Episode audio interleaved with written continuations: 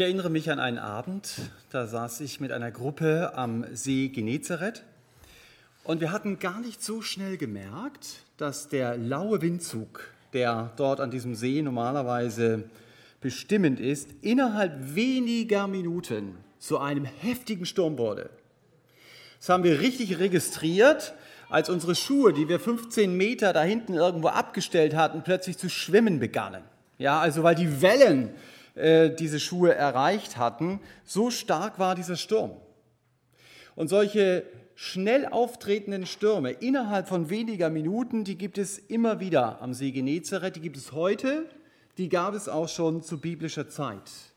Und von so einem Sturm lesen wir in Lukas 8 und das möchte ich vorlesen, Lukas 8 ab Vers 22.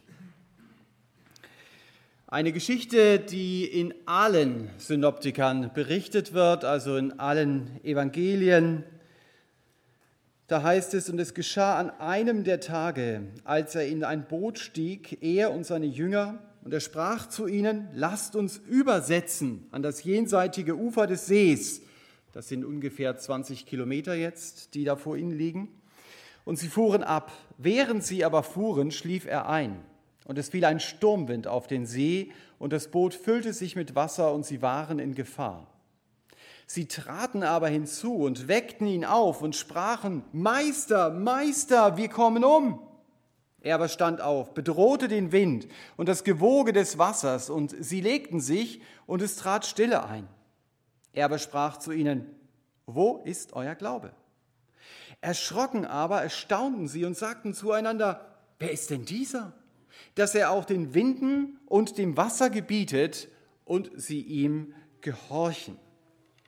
Die Jünger stellen also diese Frage hier, wer ist denn dieser, dem Wind und Wellen gehorchen? Und so habe ich auch die Predigt überschrieben, wer ist denn dieser, dem Wind und Wellen gehorchen? Ich komme nachher noch auf den Titel zurück. Aber zuerst ist mir mal wichtig festzustellen, wenn es hier auch um einen äußeren Sturm geht. Als Menschen, die mit Jesus unterwegs sind, werden wir auch innere Stürme erleben. Leben mit Jesus ist keine Fahrt auf einem spiegelblanken, ruhigen See. Als jemand, der Jesus nachfolgt, erlebst du auch innerliche Stürme, Nordseewellen, bei denen du Angst bekommst. Und auch die Jünger hier haben Angst gehabt. Und ich denke, es ist nicht zufällig, dass wenn wir den Kontext dieses Textes lesen, also den Zusammenhang sehen, dass Jesus unterwegs ist nach Garda. Und hier wird Jesus einen Mann befreien, der fest in der Hand von dunklen Mächten ist. Also Gott wird etwas tun, um seine Macht zu zeigen. Und nicht selten ist es auch bei uns so. Wenn Gott etwas tun willst, dann erlebst, äh, will, dann erlebst du das, was die Jünger hier auch erleben, Sturm, Probleme, Schwierigkeiten. Lass dich davon nicht abhalten, Gottes Weg zu gehen. Hör auf, dich nur um dich selber zu drehen, um diesen Sturm, um die Situation. Auch wenn du Angst hast. Mach's wie die Jünger hier. Sie gehen zu Jesus. Und sie sagen ihm, Herr, wir haben den Eindruck, wir kommen um. Mach deinen Namen in dieser Situation groß. Das darf ich beten. Egal, ob du mir hilfst, in der Situation durchzuhalten oder ob du wie hier die Situation veränderst. Ich weiß nicht, in welchem Sturm du gerade stehst. Ich wünsche dir, dass heute Morgen dieser Tatsachenbericht, den wir hier lesen, dir Mut macht, nicht aufzugeben, sondern zu verstehen, der Sturm ist auch eine Möglichkeit, Gottes Kraft zu erleben. Die Jünger merken hier ja, Jesus hat Macht über die Naturgewalten. Jesus kommt aus Gottes Herrlichkeit und deshalb hat er die Möglichkeit, von denen wir als Menschen nur träumen können. Unser Problem ist, dass wir diesen Tatsachenbericht so gut kennen, dass wir gar nicht mehr merken, wie atemberaubend das eigentlich ist, was hier passiert. Der Joel hat vorhin von Kinderstunde geredet. Ich mache jetzt mal einen Test, ob ihr auch fähig seid zur Kinderstunde und möchte es gleichzeitig nutzen, damit wir uns die Situation noch einmal besser vorstellen können. Ich möchte euch mal in drei Gruppen einteilen. Die erste Gruppe sind alle die Leute, die oben sitzen und ihr seid in diesem Text der Wind. Ihr dürft es mal so deutlich machen, indem ihr einfach Sch macht. Macht ihr das mal? Bisschen lauter? Ja, das ist noch ein laues Lüftchen. Okay, super. Dann diese Gruppe hier vor mir mit den Teenagern vorne, das sind die Jünger. Die rufen Hilfe, Hilfe. Kann ich es mal hören? Super. Und alle anderen sind das Wasser. Das Wasser macht Plätscher, Plätscher. Kann ich es mal hören? Okay, Ihr fangt jetzt an auf ein bestimmtes Stichwort hin. Oben fangt ihr an auf das Stichwort Sturmwind, logischerweise. Ja, also dann fangt ihr an, den Sturm darzustellen. Äh, ihr reagiert auf das Wort Gefahr und der Rest reagiert dann auf das Wort Wasser, eigentlich ganz naheliegend. Wichtig ist, wenn ihr das Wort Stille hört, dass ihr aufhört, das, was ihr gerade sagt, zu sagen. Also ihr müsst nicht denken, da muss noch ein zweites Plätscher kommen, sonst kommt die Welle ja gar nicht an oder so. Schluss. Stille ist Stille. Ich lese diesen Text jetzt nochmal langsam vor und ihr habt eure Keyworte da drin, also Sturmwind, Gefahr und Wasser. Und es geschah an einem der Tage, dass er in ein Boot stieg er und seine Jünger. Und er sprach zu ihnen, lasst uns übersetzen an das jenseitige Ufer des Sees. Und sie fuhren ab. Während sie aber fuhren, schlief er ein. Und es fiel ein Sturmwind auf den See. Und das Boot füllte sich mit Wasser. Und sie waren in Gefahr. Sie traten aber hinzu und weckten ihn auf und sprachen, Meister, Meister, wir kommen um. Er aber stand auf, bedrohte den Wind und das Gewoge des Wassers, und sie legten sich, und es trat Stille ein. Der sprach zu ihnen, wo ist euer Glaube? Das zeigt, Jesus hat alle Macht. Setzt uns vielleicht etwas nacherleben, wie haben die Jünger sich gefühlt? Gut, wir waren nicht in einem 4D-Kino, wo die Stütze sich bewegt haben. Aber es soll deutlich machen, so mächtig ist unser Herr. Er spricht ein Wort und die Situation ist geklärt. Ich möchte in unserem Text, den wir heute Morgen haben, drei Fragezeichen beantworten. Das erste Fragezeichen, das wir haben, ist, steht im Text die Frage, wer ist dieser? Das ist die Frage, die die Jünger stellen. Die zweite Frage steht auch im Text. Die sehen wir hier auch. Der Jesus fragt, wo ist euer Glaube? Worauf vertraut ihr mit eurem Herzen? Und die dritte Frage leitet sich daraus ab, wie kann ich, wenn ich das hier hinhängen würde, wie kann ich im Glauben vorwärts gehen? Wie kann ich auf diesen Glauben hin in meinem Leben vorwärts gehen? Das sind die drei Fragen. Wer ist dieser? Wo ist euer Glaube? Und wie kann ich im Glauben vorwärts gehen? Ich beginne mit, äh, wer ist dieser? Müsste es vom Thema her sagen, wer ist dieser, dem Wind und Wellen gehorchen? Denn das ist ja das, was die Jünger sich hier fragen. Auch wenn uns das klar ist, ich möchte es betonen, Lukas 8 ist keine Legende. Es ist keine Geschichte, die jemand sich mal irgendwie ausgedacht hat und jeder hat mal was anderes dazu erfunden. Nein, es ist ein Tatsachenbericht, der genau so passiert ist, wie wir es hier gelesen haben. Und Lukas 8 redet von dem Herrn, mit dem du heute Morgen im Gebet gesprochen hast. Und dieser Herr sagt ein Wort und du hörst nichts mehr. Es ist absolute Stille. Und deshalb ist es so wichtig, dass ich auf Jesus schaue. Deshalb ist es wichtig, dass ich begreife, wer ist denn eigentlich dieser Herr, dem ich folgen darf. Dass ich auf Gott blicke und dass ich darüber staune, was dieser Gott tun kann. Ich möchte euch mitnehmen in ein paar Geschichten des Alten Testamentes, die ihr im Kopf habt, um uns das mal vor Augen zu führen, was hier passiert. Dieser Gott hat sein Volk durch das Rote Meer geführt. Das heißt, rechts und links stehen Meter hoch die Wellen, aber sie gehen durch das Meer auf einem trockenen Pfad hindurch. Sind ungefähr zwei Millionen Menschen gewesen, die da durchgegangen sind.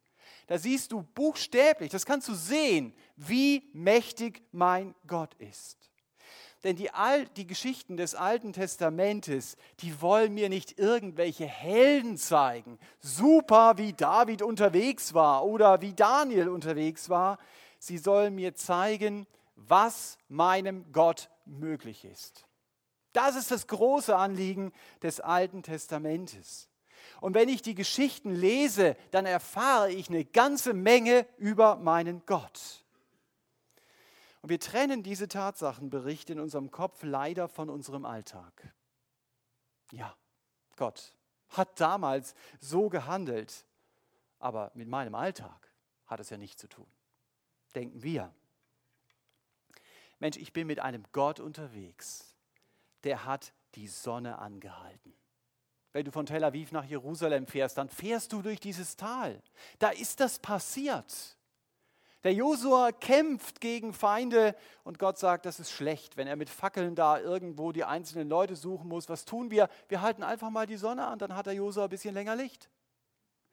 Das ist der Gott, mit dem ich geredet habe heute Morgen. Gott ist in der Lage, wenn er will, die Sonne anzuhalten. Oder liest mal 2. Könige 7, da löst Gott eine Belagerung Jerusalems auf. Weißt du, wie er das macht? Der schaltet einfach mal die Soundanlage ein. Und die Leute denken, wow, da kommt ein Heer auf uns zu. Und sie nehmen ihre Beine in die Hand und geben richtig Gas, dass du nur noch die Startlöcher zuschaufeln kannst. Das hätte kein anderer gedacht, dass das möglich gewesen wäre. Gott kann das. Lies die Geschichten des Alten Testamentes nicht so, dass du denkst, so, habe ich in der Kinderstunde gehört, kenne ich schon weiterblättern, sondern begreif einfach mal, das ist der Gott, mit dem du unterwegs bist. Das war nicht damals. Gott ist nicht in Rente gegangen. Es ist genau der gleiche Gott, mit dem du unterwegs bist. Und die Frage müssen wir uns stellen, kann Gott noch so handeln, wie er im Alten Testament gehandelt hat, oder ist denn die Jahre gekommen? Konnte der Herr Jesus am See Genezareth diesen Sturm zu einem lauen Wind machen, aber in meinem Leben, sorry, hat er keine Kraft einzugreifen. Das Problem, mit dem ich beschäftigt bin, ist viel zu groß. Da, ja klar, man kann mal einen Sturm in seine Schranken weisen, aber wenn du meine Situation kennen würdest. Der Jesus wiederholt im Neuen Testament eine Aussage Gottes aus Jeremia 32. Diese Aussage heißt, bei den Menschen ist es unmöglich, aber nicht bei Gott. Der Jesus setzt hinzu, bei Gott sind alle Dinge möglich. Wie gehe ich mit diesem Wort um? Das kann ich lesen, aber ist es etwas, was mich noch berührt? Und der Jesus zeigt mir das hier in Lukas 8 sehr praktisch, was das heißt. Bei Gott sind alle Dinge möglich. Und damit stellt er mir eine Frage. Und diese Frage heißt, wo ist euer Glaube? Wer bei uns war, weiß, wir wohnen an einer U-Bahn äh, und irgendwann so gegenüber unserem Fenster fangen die Leute dann an zu laufen. Und da du ja schon weißt, ob sie die U-Bahn erreichen oder nicht, könntest du manchen Leuten sagen, sie brauchen gar nicht zu laufen, sie schaffen es eh nicht. Aber die Leute laufen. Und dadurch, dass die Leute laufen, begreifst du, was sie denken. Sie denken tatsächlich, sie werden die U-Bahn erreichen. Okay. Das illustriert für mich sehr gut, was Glaube ist. Glaube ist eine innere Einstellung, die mein Handeln bestimmt. Jemand, der nicht läuft, der glaubt oder der weiß vielleicht aus Erfahrung, schaffe ich nicht mehr. Aber jemand, der es glaubt, der wird laufen, der wird es versuchen. Das ist seine Überzeugung, sonst würde er nicht laufen. Glaube ist eine innere Einstellung, die mein Handeln bestimmt. Der klassische Vers in Hebräer 11, Vers 1 definiert das nach Menge so, es ist der Glaube ein zuversichtliches Vertrauen auf das, was man hofft, ein festes Überzeugtsein von Dingen, die man nicht sieht. Mit anderen Worten, Glaube hat es immer mit dem zu tun, was ich nicht sehe. Glaube beschäftigt sich mit dem Unsichtbaren, den Dingen eben, die ich nicht sehe. Und ich rechne damit, dass diese Dinge in meinem Leben Wirklichkeit werden. Das ist Glaube. Und deshalb sagt Paulus sehr nachdrücklich, wir leben im Glauben und wir leben nicht im Schauen. Da kommt dieser Gedanke durch. Wenn ich biblisch glaube, dann beschäftige ich mich mehr mit dem unsichtbaren Gott als mit mir, dem sichtbaren Menschen. Und worauf soll ich im Blick auf Gott überzeugt sein, wenn ich an ihn glaube? Da könnte man sicher viele verschiedene Dinge nennen. Ich nenne mal drei Dinge, von denen ich überzeugt bin, dass sie zu Gott gehören. Das erste ist, Gott gab. Das zweite ist, Gott kann. Und das dritte ist, Gott ist gut. Das sind drei wesentliche Entscheidungen, die ich in meinem Leben treffen kann. Das erste, Gott gab. Das ist der berühmteste Vers der Bibel. Also hat Gott die Welt geliebt, dass er seinen eingeborenen Sohn gab. Warum?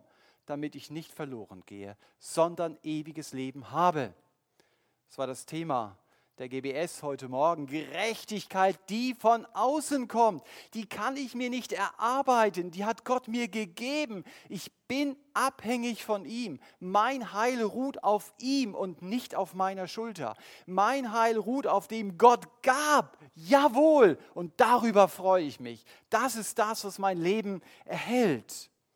Und wenn ich Gott um Vergebung bitte, wenn ich zu ihm komme, dann wird er mir vergeben und er kann trotzdem gerecht bleiben. Und ich kann mich darauf freuen, dass ich diesem Gott begegnen werde. Ich muss keine Angst vor ihm haben. Warum? Weil ich überzeugt bin, Gott gab. Ein zweites, was Glaube heißt, Gott kann klassische Vers dafür ist natürlich Römer 4, ab Vers 20, da heißt es, Abraham zweifelte nicht durch Unglauben an der Verheißung Gottes, sondern wurde gestärkt im Glauben. Wichtiger Satz, weil er Gott die Ehre gab. Und er war der vollen Gewissheit, dass was Gott verheißen hat, auch zu, das, was Gott verheißen habe, auch zu tun vermöge. Man könnte auch sagen, dass was Gott verheißen hat, das kann er tun. Gott kann. Das war Abrahams Glaube. Auch wenn die Umstände ihm sagten, du bekommst niemals einen Sohn. Hör doch auf zu träumen. Schau dich doch mal um. Hat das irgendwer anders erlebt, was du denkst, dass du Gott gehört hast, dass er zu dir geredet hat? Also Abraham, wird doch bitte mal vernünftig. Er hat geglaubt, was Jeremia gesagt hat. Gott ist kein Ding unmöglich. Abraham hat auf Gott geschaut, dem alles möglich ist. Und er ist nicht bei seiner Unmöglichkeit stehen geblieben, weil der Glaube weiß, Gott kann. Und ein dritter Inhalt des Glaubens ist, Gott ist gut. Auch das ist eine Grundhaltung des Glaubens, gerade dann, wenn ich Gottes Handeln nicht verstehe. Ich weiß eins, Gott ist gut und er macht es gut. Das habe ich jetzt wörtlich zitiert aus Psalm 119, Vers 68. Das ist eine Grundhaltung, die ich in meinem Leben brauche, wenn ich mit Gott unterwegs bin. Ich habe jetzt über den Inhalt des Glaubens gesprochen. Es gibt sicher viel mehr als Gott gab, Gott kann und Gott ist gut. Jetzt geht es mir um die Frage, wo ist euer Glaube? Wenn man in seiner Sprache mit anderen redet, dann versucht man ja auch zu alternieren, also nicht immer den gleichen Begriff zu verwenden. Und deswegen verwendet man für den Begriff Christen sehr oft das Wort Gläubige. Das ist also das Besondere an unserem Leben. Die Liebe, da Jesus sagt, an der Liebe werdet ihr erkannt werden als meine Jünger, und der Glaube. Und doch fällt es mir manchmal schwer, Gott zu vertrauen. Warum ist das so? Warum misstraue ich Gott? Das ist ja der Vorwurf, der in der Frage steckt, die der Herr Jesus Ihnen hier stellt. Wenn er sagt, wo ist euer Glaube? Und das stellt er ja nicht nur den Jüngern auf dem See Genezareth, das stellt er uns ja auch heute Morgen. Jesus fragt uns, wo ist euer Glaube? Ich könnte das auch anders formulieren. Sag mal, Thomas, warum misstraust du mir? Warum vertraust du mir nicht? Ich möchte zwei Antworten auf diese Frage geben, da gibt es sicher auch mehrere Antworten.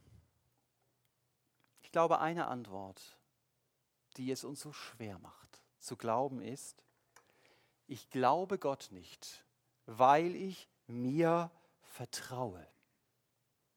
Weil ich mir vertraue. Das ist meine kleine Möglichkeitsschachtel. Für jedes Problem meines Lebens gibt es da Lösungen. Und äh, wenn ich Lösungen brauche, dann hole ich meine Möglichkeitsschachtel raus, die ist wirklich so klein und dann gucke ich, ist da irgendwas drin, wie ich das Problem lösen kann. Und wenn da nichts drin ist, kann man das Problem nicht lösen, oder? Und wenn ich mit Gott unterwegs bin, Wisst ihr, was ich da mache? Dann packe ich Gott in meine Schachtel. Gott kann nämlich nur so wirken und handeln, wie meine Schachtel es zulässt. Die Schachtel ist relativ klein und die Möglichkeiten, die Gott hat, die sind dann auch relativ klein. Was ich mir nicht vorstellen kann, das gibt es nicht. Also wenn es dann ins wirkliche Leben geht, dann ist dieser Gott gar nicht mehr so groß. Dann hat er sein Volk aus Ägypten geführt, er hat die Sonne angehalten, seine Soundanlage eingeschaltet, was weiß ich. Alles super Geschichten für die Kinderstunde. Aber wie ist das in meinem Leben? Hab meine Schachtel und so kann Gott handeln, anders geht es nicht. Klar, mir ist auch bewusst, wir sitzen hier als ganz verschiedene Typen. Also es gibt Typen von euch, absolute Sicherheit. Ja? Dreimal gesichert, äh, ich lasse ein Seil erst los, wenn die zwei anderen ganz fest sind. Dann gibt es andere Leute, die sagen, ach komm, ich liebe das Risiko. Verwechsel das nicht mit Glaube. Wenn ich genau hinschaue in meinem Leben, dann ist es oft so in unserem Leben, dass wir unsere Möglichkeitsschachtel haben und dass wir im Grunde genommen sagen, naja, das ist das, an dem kann ich mich wirklich festhalten. An Gott kann ich mich ja nicht festhalten, aber an dieser Schachtel kann ich mich festhalten. Meinem Gott ist nichts unmöglich. Das singen wir so schön. Aber glaube ich das in meinem Alltag? Weißt du, dann rechne ich in meinem Alltag lieber mit meinen Versicherungen, mit meinem Geld, mit meinem Beziehungsnetzwerk, mit meinen Fähigkeiten, mit meinem Wissen. Das ist doch das, womit ich rechne. Damit löst man Probleme.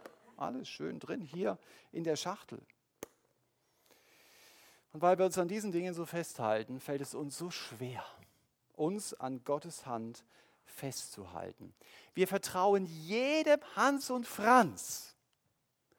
Wer von euch ist schon mal geflogen? Okay, super. Wer von euch hat den Piloten schon mal gebeten, doch bitte seine Fluglizenz zu zeigen? Hey, das, aber du fliegst selber, oder? Du fliegst selber, oder?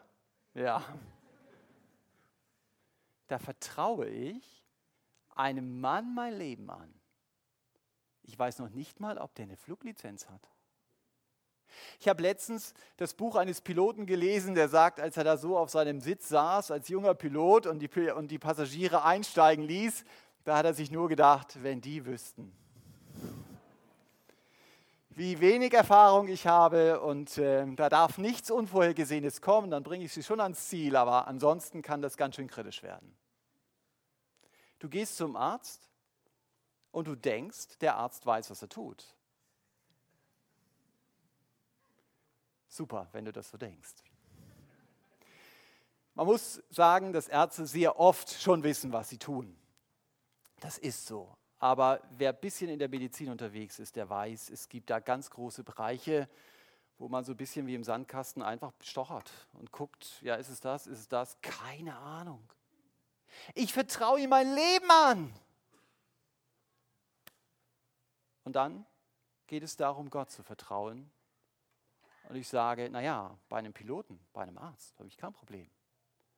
Aber bei Gott, kann ich das wirklich tun? Hat er Möglichkeiten, dass er handeln kann, die mir nicht einmal in den Sinn kommen? Ich weiß nicht, ob du in einem Umfeld des Misstrauens unterwegs bist.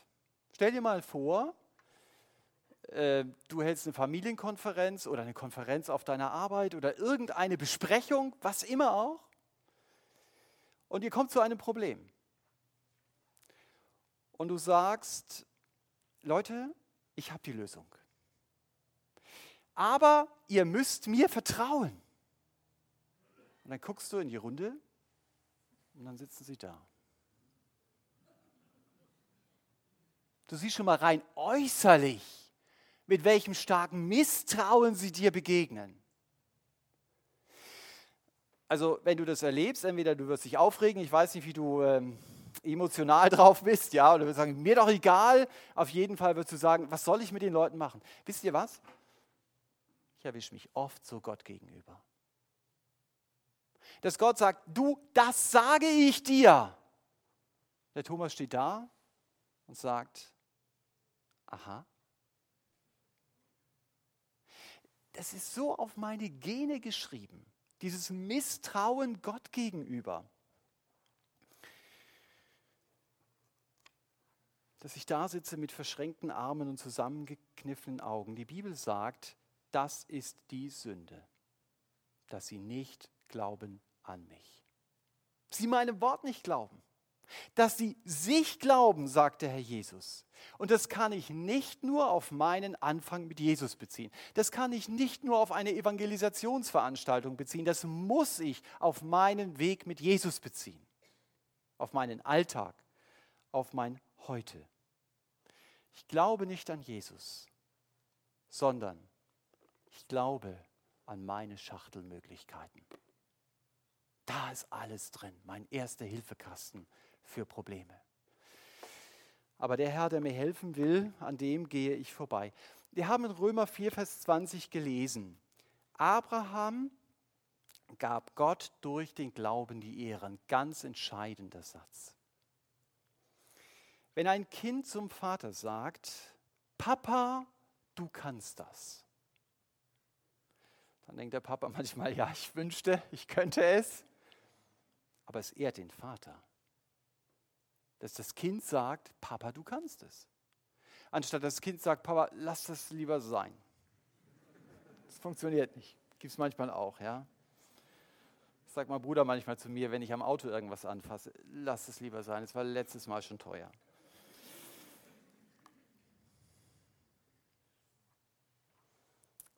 Begreift ihr? Wenn ich zu Gott sage, Vater, du kannst es.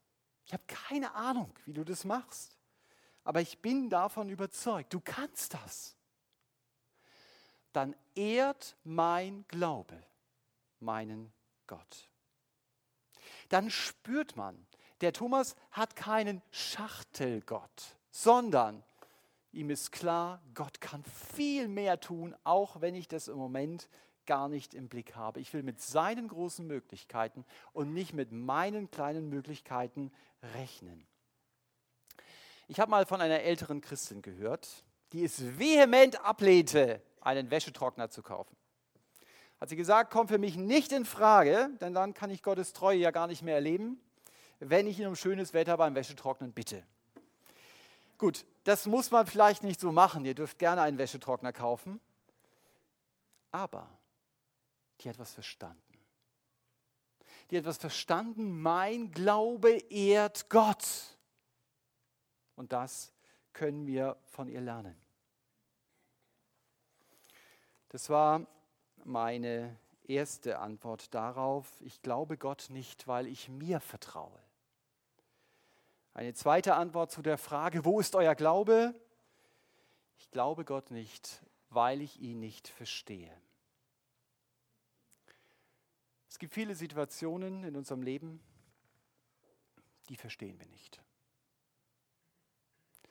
Da stirbt am Jahresanfang ganz hier in der Nähe eine gläubige Mutter an einem Virus.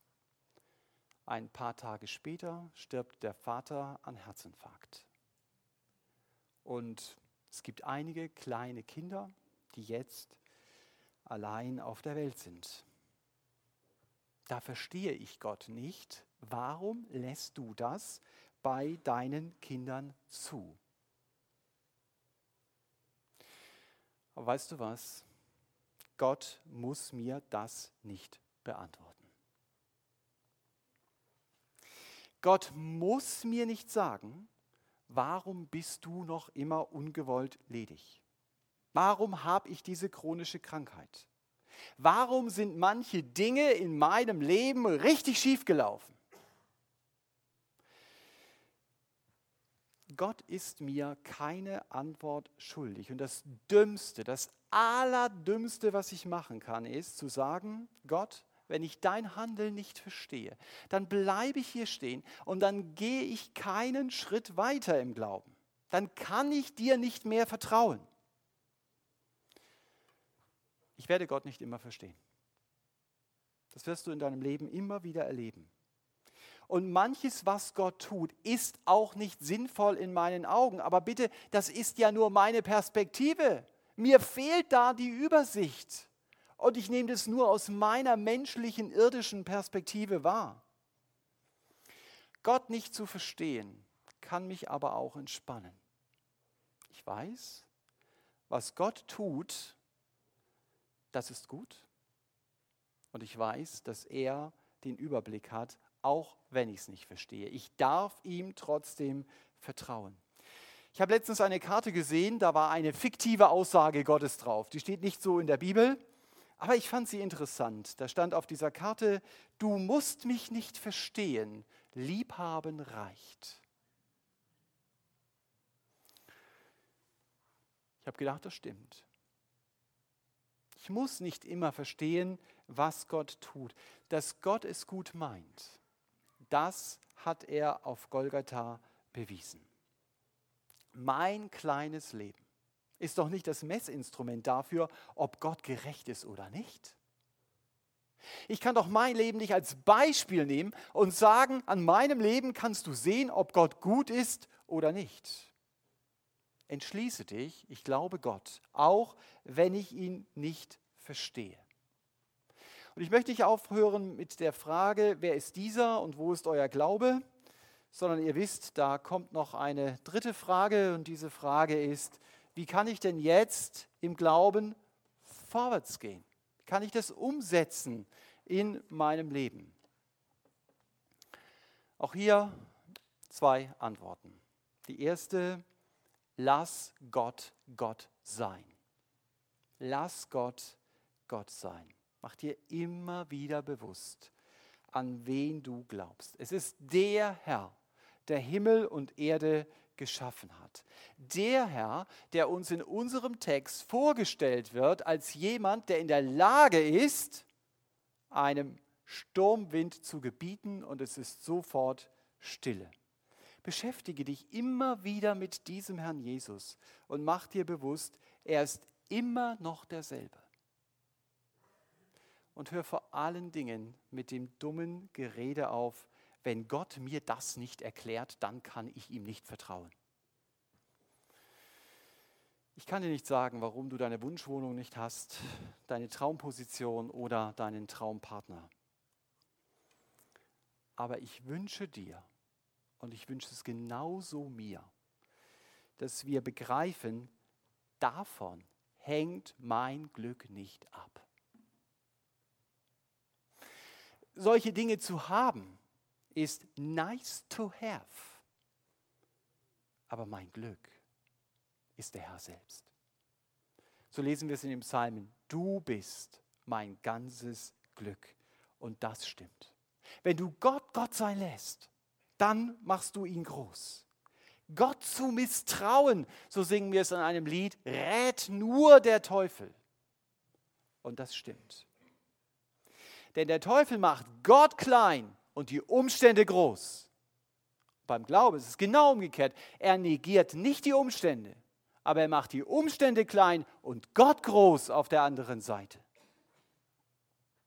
Geh im Glauben vorwärts, bleib nicht bei unverständlichen Dingen stehen. Mir gefällt Wilhelm Busch, der Jugendpfarrer aus Essen, nach einem Bombenangriff brennt sein Haus ab. Er ist wütend, er sagt, ich weiß gar nicht auf wen, vielleicht auch auf Gott. Und da wagt Busch die Entscheidung des Glaubens. Und er sagt, Gott, wenn du mein Haus angezündet hast, du darfst das. Das ist eine Entscheidung, die ich treffe. Eine Entscheidung des Glaubens. Der Mann hat an der Liebe Gottes festgehalten, auch wenn er Gottes Weg nicht verstanden hat. Macht es auch so bei den Dingen, die dir enorm schwerfallen. Lass Gott Gott sein. So kannst du im Glauben vorwärts gehen. Und eine zweite Antwort und letzte Antwort, wage Schritte im Glauben. Wage Schritte im Glauben. Wachstum braucht Zeit. Das gilt für alles im Leben. Und es gilt auch für den Glauben. Glauben ist wie wenn ein Kind laufen lernt. Stell dir vor, da hinten steht die Agathe und du sagst, Agathe, komm doch mal her. Und Agathe geht ein Schritt, zwei Schritte, plumps, hingefallen. Sagst du, steh auf, komm her. Dann geht die Agathe wieder zwei Schritte und wieder hingefallen. Das, das gibt's doch nicht. Du, komm und mach doch mal, lauf doch mal. Und dann läuft sie und fällt sie wieder hin. Guck mal, das sind dann drei Meter, dreimal hingefallen. Das wird nichts. Kannst einen Rollstuhl bestellen, 70 Jahre hat sie noch, setz sie rein, fertig. So lernt man doch nicht laufen. Man kann nicht ständig hinfallen, entweder laufen oder hinfallen. Versteht ihr, das würde niemand machen. Wenn ein Kind laufen lernt, dann fällt es hin. Und wenn du das Alte und das Neue Testament liest, im Alten kannst du es noch viel besser sehen. Leute, die, die Gott vertraut haben, die sind sehr oft gefallen. Schau dir doch den Abraham an. Da hat er den Ismael. Das war so ein Hinfallen im Glauben. Aber er ist aufgestanden, er ist weitergegangen. Es wird so sein, du wirst versagen auf dem Weg des Glaubens. Manchmal wirst du vielleicht auch von Gott enttäuscht sein und sagen, ich hätte mir gewünscht, dass du an dem Punkt so und so handelst und du hast es nicht getan. Aber egal, nicht liegen bleiben. Steh auf und geh weiter. In Markus 9:24 lesen wir von einem Vater, der nicht glauben konnte. Er konnte nicht glauben, dass Jesus seinen Sohn heilen kann. Der war so unterwegs, Schachteldenken. Funktioniert nicht. Aber er wollte glauben. Und deshalb schreit er, ich glaube, hilf mir loszukommen von meinem Unglauben. So übersetzt es die Schlachterübersetzung. So wie das Vertrauen zwischen Menschen wächst mit der Zeit, so auch das Vertrauen zwischen mir und Gott. Theoretisch ist es klar, Gott kann alles machen. Aber handle ich auch nach dieser Überzeugung? Als ich mit der Bibelschule fertig war, kann ich mich noch an ein Gespräch erinnern mit einem Lehrer. Da ging es darum, was mache ich denn jetzt weiter? Äh, und er hat mir gesagt, Thomas, ich würde vorschlagen, du studierst in Amerika weiter. Vielleicht ganz gut, dass nichts draus geworden ist, sonst wäre ich hier nicht in Stuttgart gewesen. Ich habe das so aufgenommen von ihm und der erste Gedanke, den ich so hatte, an den ich mich noch erinnere, war, guter Gedanke. Wer soll das bezahlen? Und mir wurde, im Nachhinein klar, hier saß der Bibelschüler Thomas Pobileit, der eine ganze Menge aus der Bibel wusste. Aber es ging jetzt darum, konkrete Schritte im Glauben zu gehen. Und da war ich nicht so weit, Gott an diesem Punkt zu vertrauen. Auf der anderen Seite saß jemand, der noch mehr wusste, aber der ganz viel Erfahrung mit diesem Gott gemacht hatte, dem ich wirklich vertrauen kann. Er hätte ein Buch darüber schreiben können, wie er Gottes Hand erlebt hat. Natürlich bei solchen Fragen, wo es um den Gottes Willen geht, muss auch klar sein, das kann nicht nur mein Wunsch sein. Die Frage ist ja, soll es auch Gottes Wille sein? Aber dafür habe ich ja den Heiligen Geist, der mir die Gewissheit schenkt. Und eine Gemeinde voll von geistlich denkenden Christen. Das ist doch super. Trotzdem muss ich die Schritte des Glaubens alleine gehen. Glaube fällt nicht vom Himmel. Manchmal denken wir das so. Das muss doch irgendwie funktionieren. Glaube ist das Ergebnis von Erfahrungen, die ich mit Gott mache. Und im Glauben zu wachsen passiert deswegen auch nicht von heute auf morgen, sondern es ist ein Weg, wo ich Gott immer mehr vertraue. Und Glaubenserfahrungen mit Gott mache ich dann, wenn ich aus meiner Komfortzone herauskomme und wenn ich Sicherheiten hinter mir lasse. Dann wachse ich im Glauben. Wenn ich konkrete Glaubensschritte gehe, und wisst ihr, das ist wie im echten Leben, nicht die großen Sprünge, das sind oft die kleinen Trippelschritte. Aber weißt du was? Die bringen dich auch weiter. Du kommst schlussendlich auch ans Ziel. Steck dir Glaubensziele. Schreib sie auf deinen Zettel, damit du sie im Auge behältst.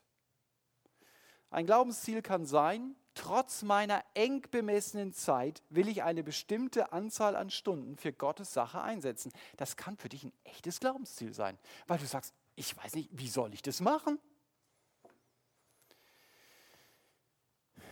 Vielleicht sogar dich beim übernächsten Bibelkunde online anzumelden. Das nächste ist schon voll, aber das übernächste wartet noch. Oder ein Glaubensziel kann sein, ich gebe Gott mehr als mein Geiz erlaubt. Das ist gar nicht so einfach, ja? Aber kann ein Glaubensziel sein. Oder ich will bereit sein, diesen Weg Gottes zu gehen, auch wenn das ganz und gar nicht mein Wunsch ist.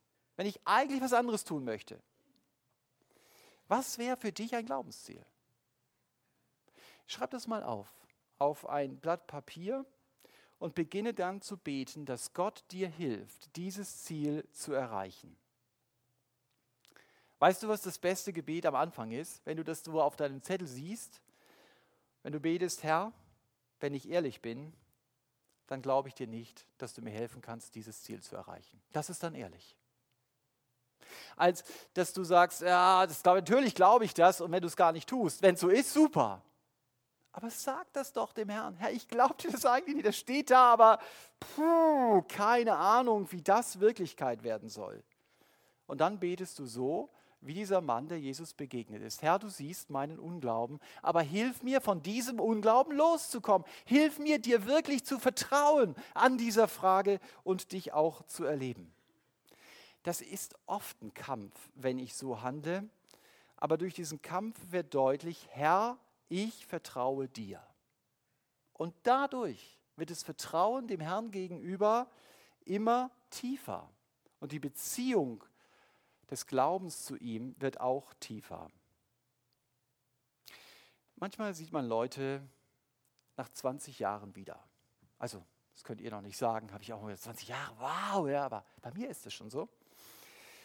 ähm, und dann denkst du, wow, Mann, der Max hat ein tolles Haus, eine tolle Position. Als ich ihn vor 20 Jahren sah, da war noch nichts davon da. Da ist richtig was gegangen in seinem Leben. Das ist eine typisch männliche Perspektive. Ja, also Frauen würden wahrscheinlich sagen, und bist du verheiratet, wie viele Kinder hast du? Oder zu sagen, wie bist du weitergekommen, wenn ich ledig bin, dann welche Ziele hast du dann erreicht, ist immer ganz verschieden. Wir reden hier über Glaube. Ich habe mich gefragt, Gott, was würdest du denn sagen? All diese Dinge, die ich genannt habe, sind ja gut, die sind ja nicht, nicht schlecht. Vielleicht würde Gott sagen, wow, die Maxi ist in ihrem Vertrauen mir gegenüber echt gewachsen. Man spürt ihr ab, dass sie viel mehr mir vertraut als noch vor zehn Jahren. Ich glaube, das ist das Ziel, das Gott mit meinem Leben hat. Er fragt nach meinem Glauben und nicht nach meinem Haus. Er fragt nach, nicht nach den Dingen, die mir zunächst mal wichtig sind, sondern Glaube ehrt Gott. Deswegen ist ihm das wichtig. Deswegen schaut er auf mein Leben und sagt, hey, da möchte ich dich weiterbringen. Und deswegen fragt der Herr Jesus ja hier in diesem Text, wo ist dein Glaube? Ich könnte die Frage auch umdrehen. Der Jesus könnte genauso gut fragen, Thomas, warum bin ich eigentlich in deinen Augen immer noch so klein. Immer noch der gleiche Kleine wie vor zehn Jahren. Hat sich noch nichts geändert in deinem Leben. Warum vertraust du mir nicht? Warum traust du mir so wenig zu? Warum läufst du jetzt schon 30 Jahre mit deiner Schachtel durch die Gegend? Wollen wir da nicht mal weiterkommen? Willst du dir nicht mal was aufschreiben, wo du sagst, hey, das ist, was ich für dein Leben will und dass Gott es mir deutlich macht und dass ich dann darauf zugehe. Ich wünsche mir gepackt zu sein von der Sehnsucht, Gott zu vertrauen, als ich diesen Text gelesen habe. Und wenn ich Gott durch mein Leben ehren will, kann ich viel darüber reden. Was heißt denn das, Gott durch mein Leben zu ehren? Wäre sicher eine ganze Predigtwoche. Aber eins habe ich verstanden. Ich ehre ihn durch meinen Glauben. Ich ehre ihn, indem ich ihm vertraue. Und vielleicht berührt es auch die Frage, welche Sicherheiten muss ich aufgeben, damit meine Sicherheit alleine Gott wird. Natürlich, das kann meine Zeit kosten, das kann mein Geld kosten, das kann meine Kraft kosten. Aber Geschwister, Glaube wird im Sturm erprobt und nicht im Hafen. Und das denken wir manchmal. Wenn wir Gott in kleinen Dingen des Alltags als den Treuen erleben, dann gibt uns das mit der Zeit auch den Mut, ihn in größeren Dingen, ihm in größeren Dingen zu vertrauen. Und wir haben ja verstanden, es gibt nichts, was Gott so sehr auf den Sockel hebt, wie die Liebe und der Glauben. Und deshalb muss es mein Ziel sein, Glauben zu wachsen und vorwärts zu gehen. Glaubenserfahrungen mit Gott zu machen, gibt dir eine göttliche Gelassenheit und dann kannst du wie der Herr Jesus auch im Sturm schlafen. Kannst du ruhig sein und weißt, keine Ahnung, wie Gott es macht, aber eins ich hole jetzt mal meinen Schlaf nach und dann gucken wir, wie Gott es macht. Also es ging um drei Fragen. Einmal, wer ist dieser? Das war die Frage. Da haben wir begonnen. Und die Antwort war, dass wir uns Jesus angeschaut haben, dass wir gesagt haben, es gibt keinen, der größer ist als er. Nur Jesus hat unser Vertrauen, unsere Anbetung verdient. Die zweite Frage, wo ist euer Glaube? Die Antwort war, wir haben gesehen, was mein Glaube blockiert. Mein Schachteldenken, was ich nicht kann, das kann Gott auch nicht. Meine fehlende Sicht dafür, mein Glaube ehrt Gott. Und deshalb sollte ich darin wachsen, auch wenn ich Gott nicht verstehe. Ich erinnere euch nochmal an die Karte. Du musst mich nicht verstehen. Einfach lieb haben reicht. Und die dritte Frage war, wie kann ich denn im Glauben vorwärts gehen? Und die Antwort darauf war, lass Gott Gott sein.